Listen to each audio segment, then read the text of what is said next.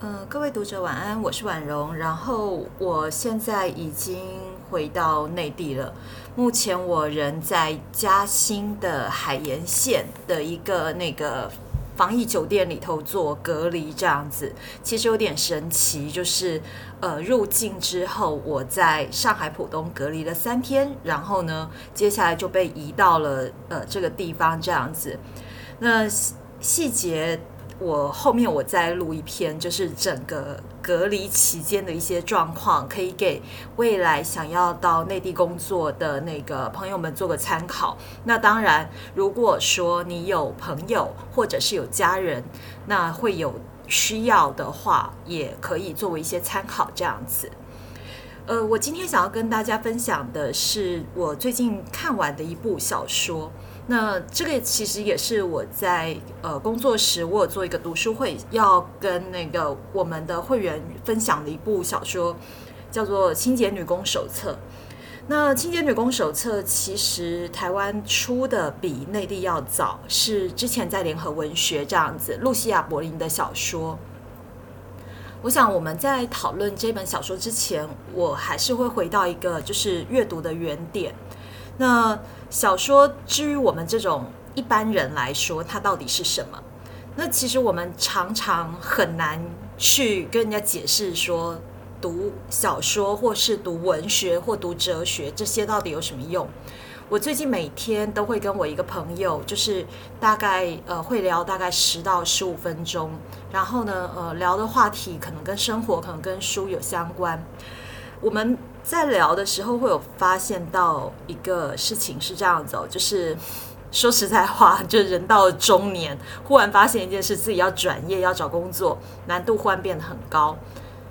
倒不是说呃你找不到工作，只是说呃在那个中间一定会有一些落差什么的，那个都不用说了。然后我们也会有聊到跟阅读的话题嘛。那就会有聊到，就是学哲学啊，学文学啊，你读这些书，其实我们常被人家挑战说，你读这个到底要干嘛？诶，说实在话，我也回答不出来啦。因为如果我们硬要从那个实用性的角度来说啊，我们可以就是说，哦，那我们可以培养我们的想象力啊、同理心啊，然后它是那个性价比最高的休闲活动啊，这一种，因为。去看一场电影啊，或者说我们到网红店喝个咖啡、吃个饭，其实，呃，现在来说价格还蛮高的嘛。可是我我怎么说好呢？我觉得又很难去量化这种东西，因为就像我们去谈幸福啊、快乐啊这种很普世性的东西，那这种普世性的情感体验，可是我们会给。我们有办法给自己的幸福或快乐去打分数吗？就算打分数，它也会变动嘛，对不对？所以我觉得读小说也会有这个状况。那不管我今天我要读的是短篇也好，或者是长篇也好，其实都是在讲一个故事，这小说的作用。那这些故事给我们的冲击啊、体验，其实跟它的字数的长短不一定是正相关，这样子。那比方说，如果你有看过像呃芥川龙之介的《地狱变》，或者是张爱玲的《色戒》，那或者是呃这边才有啦，就是那个莉迪亚戴维斯的《几乎没有记忆》这些小说。然后呢，有一些小说它虽然是短篇，可是是可以呃你把那个章节重新拆解跟组装，然后你把它作为中篇或者长篇小说来阅读，就是也不会有违和感。露西亚的这一本《清洁女工手册》就是这样的一个小说，这样子。其实要谈这本小说之前，还是要就是回到露西亚这个人，就是是一个老实说，我不知道怎么，我不知道怎么说他的生活经验。那先讲一下这本小说在出版的时候，就是露西亚她过世十一年了嘛。那大家可能感觉上会跟那个很传奇的那个保姆摄影师那个维维迈尔一样啊，这样。可是维维迈迈尔他的那个作品，其实都是他过世以后，人家从他家里从床底下去发现出来，然后忽然发现哇，这个摄影师的作品，他的风格已经可以开一个展了，他也很有他很有特色这样子。可是露西亚他的作品，他其实是。有发表过的。那他的作品曾经在那个索贝楼主编的那个《高贵的野蛮人》杂志上面有过发表，而且他比较早期的作品《思乡》也拿过美国国家图书奖这样子。那换句话说，他生前其实在文学界，我相信是被看好的，也被看中的。不过，就是像我们知道的嘛，就是如果说我们这个小说家他要广为人知，其实还是需要很多。很多很多的，不管是市场也好，或者作品来去证明这样子。那我相信他这个还是有一点距离，至少在生前这样子。然后他的创作，我觉得有很大的程度上面是跟他生活的不安定是有关系。就是他的创作，或者说他为什么没有办法那么快的冒出头，因为他生活不是一个很安定的一个人。就是他小的时候，其实。呃，家里的状况看起来还不错。然后呢，呃，在战后就是跟爸爸去了智利，然后在智利过了二十五年。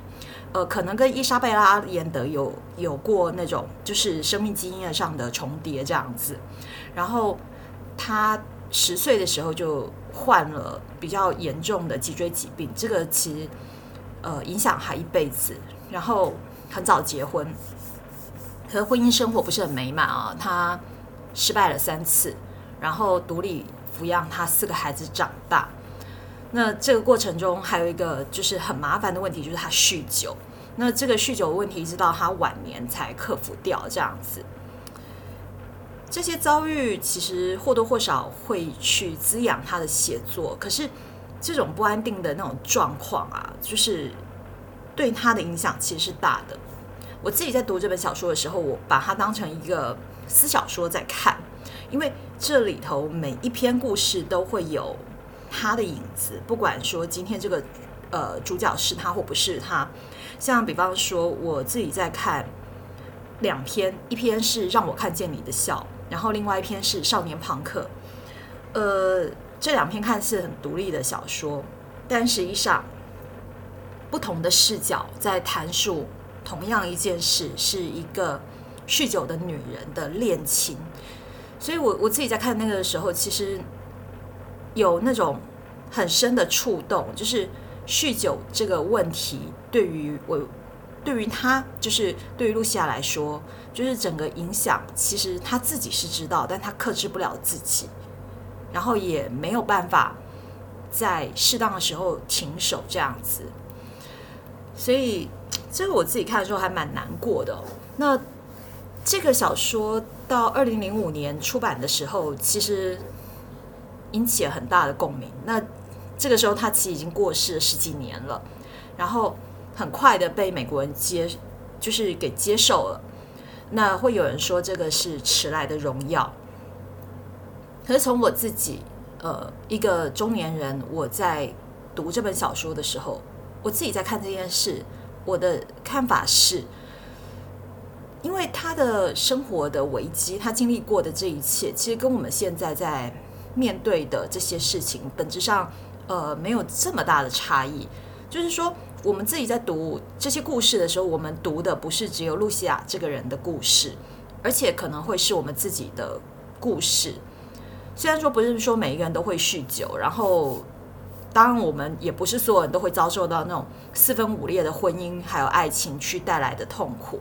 那这些境遇带来的情绪，还有就是危机感，它其实是共通的。我最近在看一本书，其实是在谈资本主义跟爱情之间的关系。那有讲到，就是说，像我们现代的女性，实际上来说，呃，从避孕药发明了以后，我们看似被解放了，我们拥有身体自主权，但是实际上，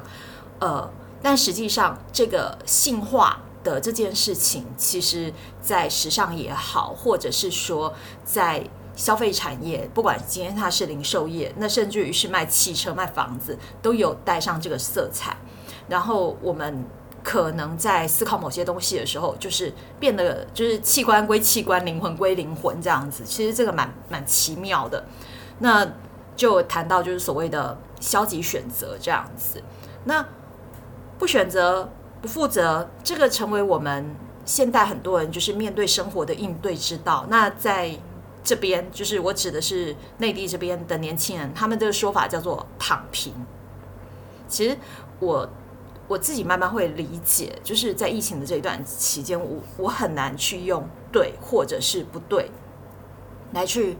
思考或是看待躺平这个行为，因为呃，这个会很像我们今天我们在看露西亚的小说，还有她的生活。那我们在她的小说里头，我们会看见，然后也会感受到那些危机，那这些都会成为支持我们的庇护所，然后很像。这作用很像，就是呃，我不知道你们有没有看过那个马修·斯卡德的那个，就是探案系列，就是那个他就是这个斯卡德这个这个神探，那他就是有酗酒嘛，而且参加了那个匿名解酒会。其实我觉得我在看露西亚的小说会有这种感觉。那这本小说，其实我自己是把它拆成日常。家庭、婚姻还有学校四个轴线去重新组了这个小说，因为它这个小说其实老实说还蛮蛮厚一本的，因为它总共有七十六篇。那这里头也会有他人的故事，那是从露西亚这个人的视角去看，然后呢也会有露西亚自己的生活，可是这个是从他人的视角去看他，然后也会有他自己的个人的生活历史这样子。这些这些故事，然后他的叙述，其实很多时候你看到的不是很美好的那一那一面，然后有些时候会觉得很不安。那而且因为是自述性的东西会很多嘛，所以在这里头，我觉得会有一些映射。这个映射是你会。遇到的某些情境，也可能是我会遇到的。那这个的好处是，它其实是在这个过程中，它让我们去直面我们那些我们自己在生命中会有的脆弱。然后呢，它可以让我们很放心的在那边看着这些事情发生，然后让我们可以放心的在这个过程中，就是得到了一些。情绪上的释放，或者是甚至于你是很放心的去流眼泪，那这一切会让我们在结束阅读露西亚的故事的时候，让我们重新去找到面对生活的力量，然后我们继续往前。对，那这个是我今天的分享，也希望你们会喜欢这本小说。